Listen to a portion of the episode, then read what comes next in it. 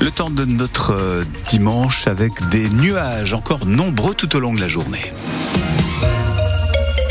8h sur France Bleu La Rochelle, le journal. Bonjour Catherine Berchatsky. Bonjour Jean-Luc, bonjour à tous. Le département de la Charente-Maritime est donc depuis 3 heures euh, cette nuit en alerte orange météo. Oui, une alerte pour risque euh, vague et submersion à cause de la tempête Carlotta. Météo France a prévu des vents de plus de 70 km heure, conjugués à des coefficients de grande marée hein, qui laissent craindre des débordements sur notre littoral. Malheureusement, ces alertes sont de plus en plus fréquentes. On se souvient des tempêtes Kiran et Domingos de novembre dernier. Les mairies prennent donc des précautions comme par exemple dans l'île d'Aix où des bâtards d'eau ont été mis en place dès vendredi soir. Nous sommes ce matin en ligne avec la première adjointe au maire de l'île d'Aix. Bonjour Valérie Valade. Bonjour. Bonjour, l'alerte orange est donc en cours. Quel est l'état des lieux? Comment s'est passée la nuit dans l'île d'Aix? Alors la nuit s'est plutôt euh, bien passée. Nous n'avons euh, pas eu de euh, déclenchement d'alerte sur Martion. Euh, les pompiers ne sont pas intervenus, nous étions préparés. Les bâtards d'eau étaient installés donc euh, depuis euh, hier et ils vont être sans doute rouverts, enlevés pour au moins un bâtard d'eau principal au niveau du tennis dans la matinée. Euh, sauf si évidemment une autre alerte euh, est lancée et un message de la préfecture euh, nous prévenant d'un autre nouveau risque. ce matin, c'est encore un peu tôt pour voir tous les dégâts. Nous voyons sur le port qu'il y a eu des déplacements, évidemment, des racks, des, annexes des bateaux. De voir les dégâts au niveau de, du Perret, qui est le long des douves sur le port. Mais a priori, c'est plutôt la côte ouest qui, qui a subi le plus de risques avec notamment la grande plage de Tridou, euh, un retrait de la dune évidemment. Hein, le sable a été emporté. Euh, nous n'avons pas encore euh, à l'heure actuelle les, dégâts sur au niveau de la de la station d'épuration qui est un lieu à risque sur l'île d'Aix.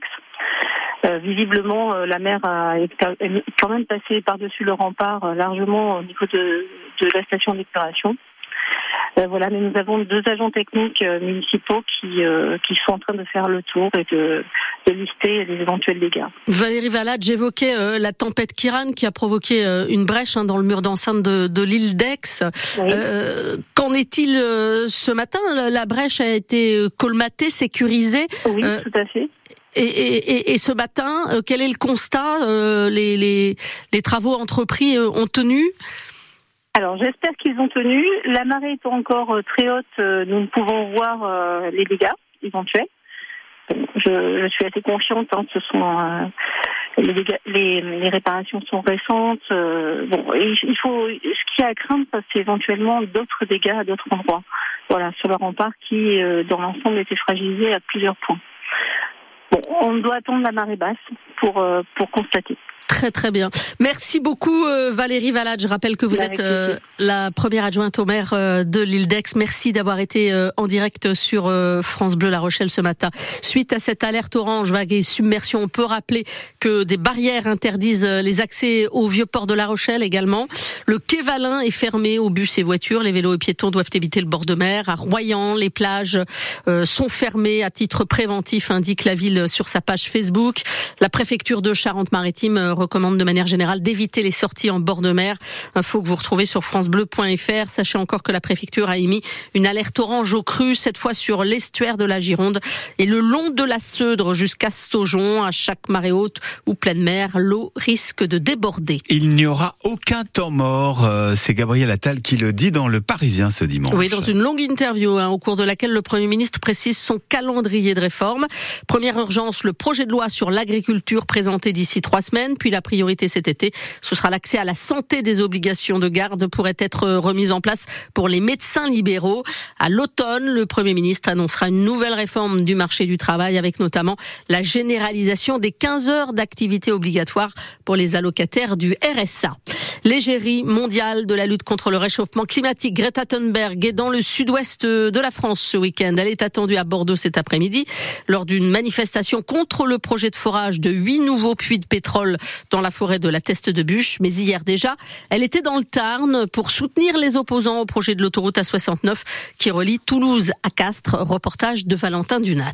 Greta Thunberg ne parle pas beaucoup. Elle cache même son visage sous son kéfier palestinien. Elle parle peu car elle semble être gênée de voler la vedette aux acteurs locaux.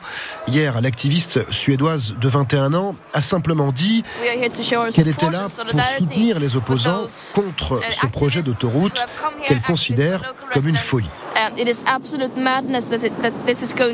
Il a fallu insister pour qu'elle prenne la parole, mais à vrai dire, sa seule présence permet de diriger les caméras et les micros vers ces luttes écologistes dans le Tarn.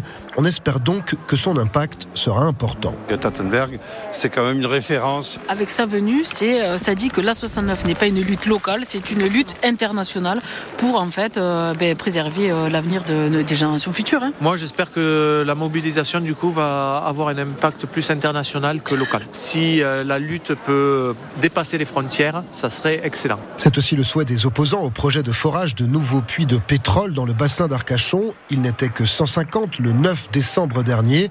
Avec Greta Thunberg à leur côté aujourd'hui à Bordeaux, ils espèrent réunir beaucoup plus de monde. En sport, le 15 de France se relance dans le tournoi Destination. Oui, après euh, sa déroute face à l'Irlande la semaine dernière, euh, le 15 de France a retrouvé le chemin de la victoire en battant l'Écosse 20 à 16, mais ça n'a pas été sans mal. Les Rochelais en bleu ont tenu la vedette avec un carton jaune en première période à l'encontre de Winnie Antonio pour un plaquage à l'épaule et la sortie sur civière à suivre en deuxième période de Greg Aldrit.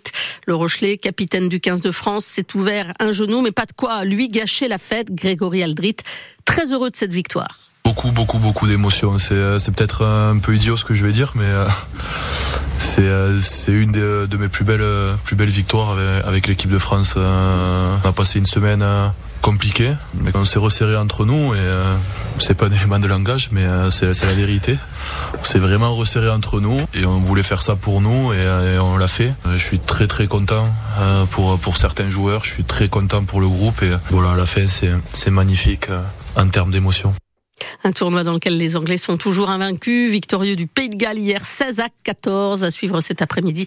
L'Irlande, un grande favorite de la compétition qui reçoit l'Italie à 16h. Et puis en football, à 4 jours de son huitième de finale aller de Ligue des Champions, le PSG a fait le plein de confiance en dominant Lille 3 à 1 lors de la 21e journée hier de Ligue 1. Dans l'autre match de la journée, Lens a poursuivi sur sa lancée en s'imposant sur le même score 3 à 1 face à Strasbourg.